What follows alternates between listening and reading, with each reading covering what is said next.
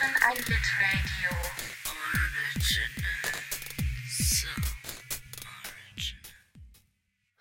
Hallo und herzlich willkommen zur elften Folge. Ist das richtig? Ja, die elfte Folge von Komm Schatz, wir lesen ein Buch. Schön, dass ihr da seid, schön, dass ihr immer noch dabei seid und ein ganz herzliches Hallo an dich, Guido. Hallo Max. Schön, dass du ähm, dir die, die Zeit genommen hast. Und ja, wir haben uns gerade vorher kurz besprochen und uns versprochen, dass wir es kurz und knapp halten werden. Deswegen springen wir direkt rein mit einer kleinen Einstiegsfrage. Es ging ja die ganze Zeit in dem aktuellen Leseabschnitt ähm, um die AA-Gruppe Die Weiße Flagge und um ausufernde Beschreibungen, wie so ein Meeting dort abläuft. Ist es ein warmer oder ein kalter Ort für dich, der da beschrieben wird, Guido? Hm. Schwierige Frage eigentlich. Spontan hätte ich gesagt kalt, aber es stimmt eigentlich nicht, weil ähm, die mh, hm, für viele derer, die daran teilnehmen, es sich ja ganz anders anfühlt und das auch durchaus vermittelt wird. Mhm. Mhm. Ähm, gleichzeitig muss ich gestehen, sind das so Passagen, die mir schon immer bei der Lektüre ähm, eher schwer gefallen sind, die mich teilweise auch genervt haben die mir unendlich lang vorkam, äh, ist, sind sie ja auch äh, in diesem Fall. Es sind es ja einfach tatsächlich auch viele Seiten, wo nichts anderes passiert. Und das, obwohl sie so, so drastisch sind. Also wenn ich jetzt äh, daran denke, welchen, sag ich mal, in der, in der Erzählökonomie, welchen Stellenwert jetzt die Geschichten der AA-Mitglieder da eingenommen haben und wie krass die sind. Also mhm. für mich ist wirklich, ist es so richtig die Zeit verflogen, einfach weil irgendwie die, die Erzählungen so erschütternd waren und ich weiß nicht, vielleicht sagt das nichts Gutes über mich aus, dass ich dann erst erst recht irgendwie dabei bin, aber ich war schon schon sehr gebannt, bisschen ja, keine Ahnung, wie vielleicht von einem Unfall, von dem man nicht weggucken kann oder in einem Video, wie irgendjemand vom vom Skateboard äh, aufs Geländer knallt oder so und man es sich immer und immer wieder anguckt und irgendwie gebannt Mhm. ist. Mhm. Ja. Ja, mag sein. Also, das ist, ähm Jetzt, wo du es gerade sagst, fällt mir unwillkürlich so ein Vergleich ein zu äh, 2666 von Roberto Bolaño, wo es ja über noch viel, viel mehr Seiten ähm, darum geht, dass ein Mord nach dem anderen äh, immer wieder an Frauen äh, geschildert wird. Mhm. Und also das ist zumindest der eine Teil, ein, ein sehr umfangreicher Teil dieses äh, auch sehr umfangreichen Romans. Und das komischerweise diesen Effekt bei mir jedenfalls nicht hervorgerufen hat, den ich bei äh, Infinite Jest aber schon eben verspüre, dass da so ein bisschen so auch so eine E- Egalisierung der Schrecken stattfindet. Also diese vielen Einzelgeschichten, die ähm, derer, die da in diesem Meeting mit dabei sind, sind natürlich schrecklich, aber äh, dann höre ich noch eine und noch eine und kann irgendwann nicht mehr so richtig unterscheiden, äh, welche, welche schrecklicher ist als die andere. Aber das ist, vielleicht ist das auch noch meine Ignoranz in dem Fall. Ja, ich meine, ich glaube, dass man, dass es irgendwie zu Abstumpfungsprozessen kommt, ist, denke ich, ganz normal. Und ich weiß nicht, irgendwie werden die ja auch so ein bisschen miterzählt, glaube ich, in den, in den Reaktionen der Anwesenden. Und, aber ich musste jetzt auch so ein bisschen, als du es gerade gesagt hast, an ähm, American Psycho von, von Alice denken, wo ich viel stärker, also der, ich meine, der Roman funktioniert natürlich auch ganz anders und legt es mm, ja auch irgendwie genau darauf an, ähm, aber noch viel stärker so ein bisschen abgestumpft bin, einfach weil sich die, die Grausamkeit und die Brutalität immer wiederholt hat. Es war eigentlich immer, immer das Gleiche in so leicht unterschiedlichen Spielarten während ich bei, bei Wallace irgendwie immer wieder dann davon in den Bann gezogen werde, dass die Geschichten zwar alle irgendwie grausam und düster sind, die mir da erzählt werden, aber teilweise so in ihren, in in ihren Absurditäten und Details so, ja, so, so wahnwitzig sind, dass es mich doch immer wieder zurückholt und irgendwie so individuell auch. Hm. Wallace ist ja so fies, dass er das auch weiß. Und sogar eben explizit auch anspricht. Es gibt da so eine schöne Stelle, Ähm, Seite 504 ist das, äh, man, man fragt die gruseligen alten Hasen, wie funktioniert AA? Und sie lächeln ihr eisiges Lächeln und sagen, einfach prima. Es funktioniert einfach. Punkt. Aus. Ende der Debatte. Die Neulinge, die den gesunden Menschenverstand in den Nagel hängen, sich entscheiden, dabei zu bleiben und wiederzukommen und plötzlich merken, dass ihr Käfig nach einer Weile auf geheimnisvolle Weise offen steht, teilen dieses Gefühl tiefer Schockiertheit und diese Ahnung einer Falle. Ja, und ähm, in so eine Falle ähm, bin ich dann offensichtlich auch wieder getappt. Natürlich gibt es dann auch äh, immer wieder Stellen, Passagen, die ähm, auch mich dann rausreißen, mh, mm, die mir aber auch an der Stelle dann trotz aller Artistik, die dann zum Beispiel auch äh, Uli Blumenbach als Übersetzer da äh, an den Tag legt, irgendwie ein bisschen auf die Nerven gehen. Mhm. Ich mhm. weiß nicht, ob du, äh, ich meine, ich meine jetzt äh, konkret äh, so eine Stelle, ähm, wo er, mh, mm, ich glaube, das ist einfach, äh, da, da, hat er ein, in der Übersetzung einfach ein, ein, ein Schweizerdeutsch mhm. Äh, genommen, ja. um, ich habe es jetzt nicht mehr verglichen, ich habe es nicht mehr in Erinnerung, was, wie das im Original gemacht ist, was für ein Slang da genutzt wird ähm, wo, wo Blumbach dann hier eben ähm, das, das mit äh, Schweizerdeutsch nachbildet. Ah, du meinst, im, im Original ist kein, kein Schweizer, der dort spricht? Nein, nein, nein, das, äh, das so gar nicht. Aber... Okay, na gut, da haben wahrscheinlich dann die meisten US-AmerikanerInnen nicht unbedingt so ein Gehör für die Humoristik des Schweizerdeutschen, wie wir es im Deutschen vielleicht haben. Oder für den Akzent.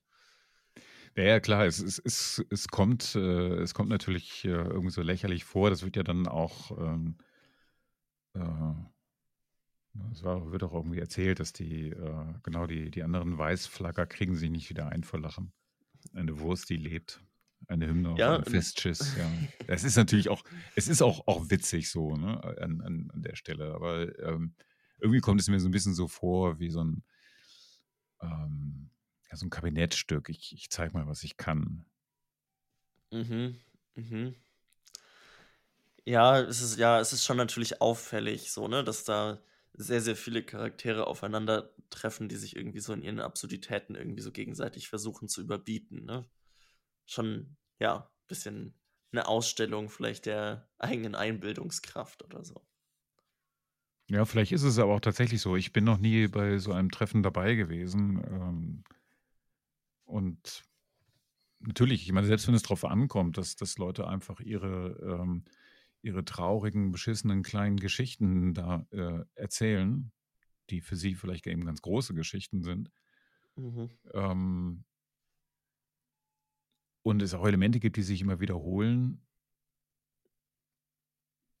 wird man ja so eine, eine Ansammlung von ähm, Katastrophen hm, vielleicht nur schwer ertragen können und auch immer wieder äh, geschockt sein. Gleichzeitig, ne, ich meine, also jemand wie Don Gately ähm, demonstriert unglaublich viel Gleichmut in, in dieser Runde. Wobei wir so seine Reaktionen, seine tatsächlichen Reaktionen gar nicht so richtig mitbekommen auf das ja. gesprochen, ja. oder? Sie, sie, werden ja nicht, nicht auserzählt. Ja, das stimmt. Mhm. Bloß sein, sein Verhältnis zu generell zu Redebeiträgen oder der, der Art der Redebeiträge und irgendwie die Wertung. Aber gut, vielleicht ist natürlich die Abwesenheit dieser Beschreibung, vielleicht steht sie ja genau für diesen Gleichmut, den du irgendwie bei ihm liest. Ja, also ähm, der Erzähler äh, deutet Gately ja dann einmal doch äh, noch irgendwie anders, wenn er ihn als einen begabten Zyniker bezeichnet, ne? der ein, ein untrügliches Verarschergespür äh, hätte. Damit machst du jetzt gerade genau das auf, worauf ich ähm, eigentlich in dieser Folge zu sprechen kommen wollte. Was ich jetzt einfach auch tue, in der Hoffnung, dass es unseren selbstgesetzten Kurz- und Knapp-Vorsatz nicht sprengt, aber vielleicht ähm, liegt auch genau darin jetzt die Kunst. Und zwar finde ich, dass im aktuellen Leseabschnitt sich ganz, ganz besonders, wenn nicht sowieso schon im Verlauf dieses Buches, die Frage aufdrängt, wer spricht hier? Wer, wer ist diese Erzählstimme? Wir haben ja ähm, wir sind nah bei, bei Don Gately in dem, in dem ganzen Abschnitt, der in der, in der dritten Person geschildert wird. Dann haben wir lange Teile, die so die Mechanismen der AA beschreiben, die ähm, ne, einen, einen allgemeinen Plural irgendwie adressieren, also ein Mann. Mann tut dies, Mann tut jenes, ein, ein, ein Iterativ irgendwie äh, beschreiben. Und dann kommt immer wieder ein, ein Ich rein. Also so zum Beispiel auf äh, Seite 516. Ich lese das mal ganz kurz vor.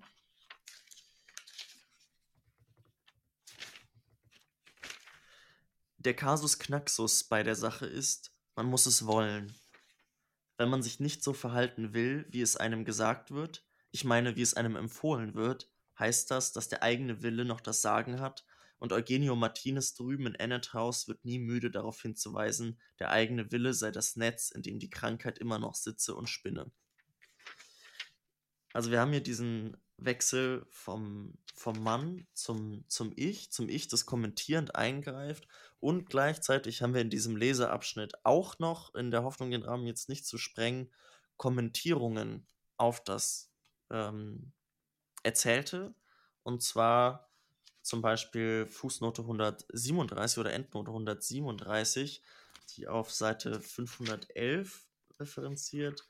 Ähm, der Satz geht irgendwie, deren Herrschaft auf einem unausgesprochenen schamanistischen Fiat beruht. Und dann heißt es in 137, keiner dieser Begriffe stammt von Don Gately. Also es wird eine, eine Kommentierung seines Sprechens vorgenommen. Also uns wird erzählt, die, die Sprache, das, was wir lesen, ist das, was Don Gately sagt oder gedacht hat, in kommentierter und leicht abgeänderter Form. So, sorry, das waren jetzt äh, viele verschiedene Punkte dessen, aber mhm. alles in allem, ich habe dieses Kapitel gelesen und mich immer und immer mehr gefragt, wer spricht mit mir? Aus welcher mhm. Position wird zu mir gesprochen? Und warum wird damit die ganze Zeit so kokettiert? Also ich habe ja das Gefühl, ich werde schon absichtlich auch ein bisschen im Dunkeln gelassen und absichtlich auf vielleicht falsche Fährten gelenkt. Hm. Ja, also Spekulationen darüber, wer eigentlich der Erzähler ähm, in Infinite Justice, die gibt es, seitdem das Buch raus ist. Und ähm, lange Abhandlungen äh, auch darüber ähm, für, für bestimmte Thesen, die sich teils gegenseitig ausschließen oder eben auch versuchen, irgendwie sich wechselseitig zu integrieren. Also ähm, eine These, die immer wieder vertreten wurde und wird, äh, dass eigentlich Hell, äh, Hell Incandancer äh, der Erzähler sei. Mhm. Würde sich ja zum Beispiel auch im aktuellen Leseabschnitt irgendwie dann an solchen Indizien festmachen lassen, wie das mhm. in, zum Beispiel in den Endnoten äh, ja eben Formulierungen besprochen werden oder das Ganze so sehr stark um Sprache irgendwie geht und die thematisiert wird. Ja. Ja, ähm, es gibt aber auch ähm, Argumentationen, die sagen, nee, ähm, das ist äh, eigentlich ist Don Gately der Erzähler. Ich würde eher dafür plädieren, dass wir es mit ganz vielen Erzählern zu tun haben. Mhm, mh. Dass es eben nicht diesen einen äh, Erzähler gibt. Wäre ja auch irgendwie schon eine sehr gewagte Behauptung, ne? weil ich glaube, dass eigentlich, ich habe schon jetzt auch auf den letzten, auf den hunderten Seiten, die wir jetzt auch schon gelesen haben, mich das eben immer wieder gefragt und halt unterschiedliche Verdachte haben sich so irgendwie angeboten, aber keiner hält irgendwie einer längerfristigen Überprüfung stand oder man müsste es irgendwie so krass zusammenkonstruieren, dass es für mich zumindest irgendwie nicht mehr, nicht mehr sinnvoll erscheint. Aber da haben vielleicht Leute, die sich intensiver mit dem Buch beschäftigen, ähm, auch noch schlagkräftigere Argumente.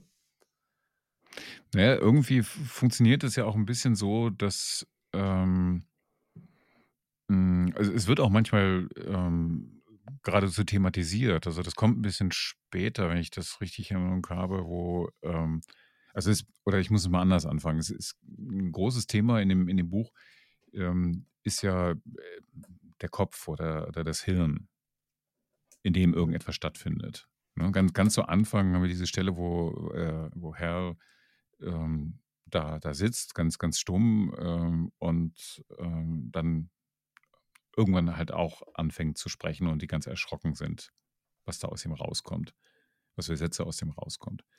Äh, und irgendwo sagt dann, äh, Hal auch: „Ich ich bin hier drin.“ Also, ich bin bin in diesem diesem Kopf drin und, äh, der dann ist von dem Schädel von von, äh, Jameson Condenser die Rede, den den Hal und Gately, äh, zusammen, ähm, auf einem Friedhof, äh, eben, ähm, vergraben.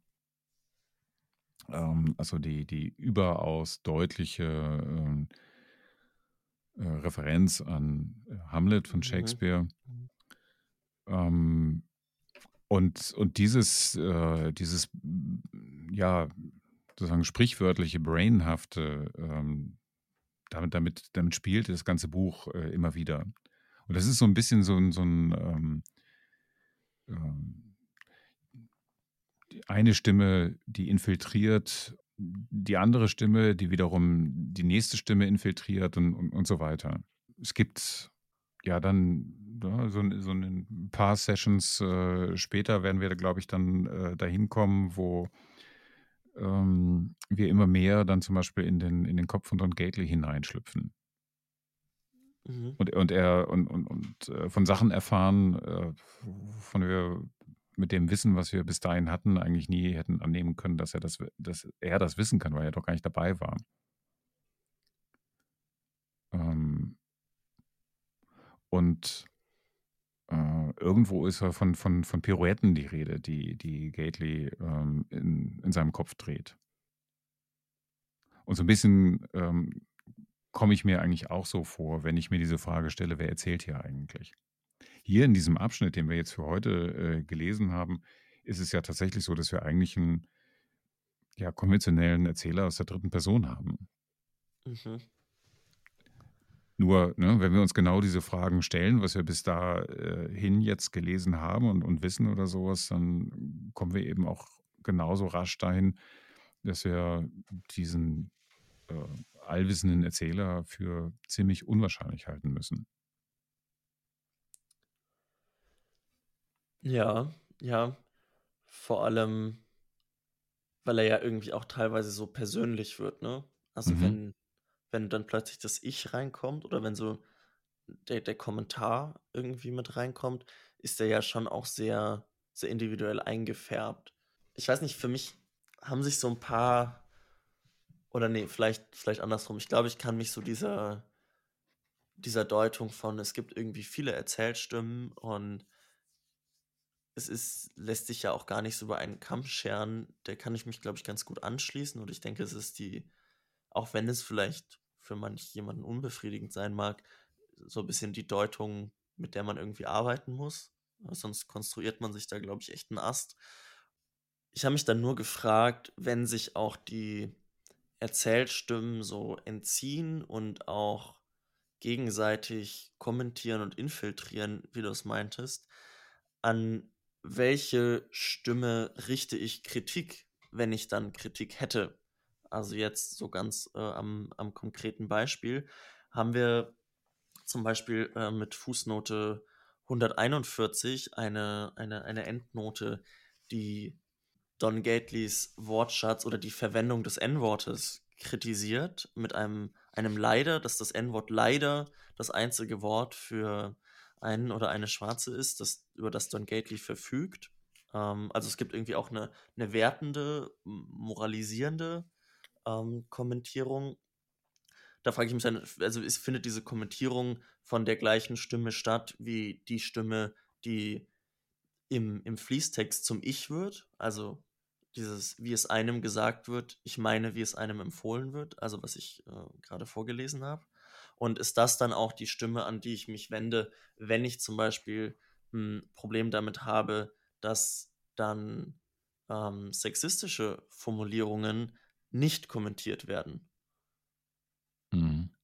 Also finde ich da, finde ich dort dann irgendwie einen, einen Adressaten, eine Adressatin für, für die Kritik, ähm, weil ich sie ja also offensichtlich irgendwie nicht bei der erzählten Figur ähm, verorten kann. Oder ist gerade, weil es keine konsistente Erzählstimme gibt, sondern eben ganz viele unterschiedliche, die ja dann auch Personen zu sein scheinen, ist es dann auch diese Kommentierung oder Nicht-Kommentierung, ist das dann auch wieder nur Figurensprech? Ist das dann nur wieder die Darstellung eines, eines Charakters, ähm, der eben so denkt und handelt und damit irgendwie auch wieder jeder Kritik eigentlich entzogen wird? Ich glaube, was den Punkt der Kritik angeht, müsste man jetzt sicherlich unterscheiden, ob es eine erzählimmanente Kritik ist oder eine Kritik, die sich mit der Autorschaft von David Foster Wallace auseinandersetzt. Das macht, denke ich, einen sehr großen Unterschied. Und ähm, ansonsten ist, scheint mir die Strukturprinzip dieses Romans, das äh, sehr viel mit Rekursivität zu tun hat. Also dass eben die Folge von Ursache und Wirkung äh, verkehrt wird, auch äh, sich in diesen Erzählstrukturen abzubilden. Ähm, in dieser Konsequenz, also was ich eben das Infiltrieren genannt habe, fand ich eigentlich immer auch so die, die ganz extreme und, und scheinbar völlig absurde Behauptung ähm, irgendwo überzeugend, dass eigentlich, ne, das ist so ein bisschen wie so eine Verschwörungstheorie, eigen, der eigentliche Erzähler dieses Romans James Incandenza ist, und zwar aber der Schädel von James Incandenza. Also der äh, James Incandenza, der den Kopf in die Mikrowelle gesteckt hat und äh, danach äh, diese Geschichten alle erzählt. Mhm. Mhm. Äh, was für Indizien stützen diese Theorie? naja, die Vorstellung. die, die Ausflucht, weil es irgendwie das, das Göttlichste ist, was sich Genau. irgendwie noch Ja, ja, konstruieren lässt.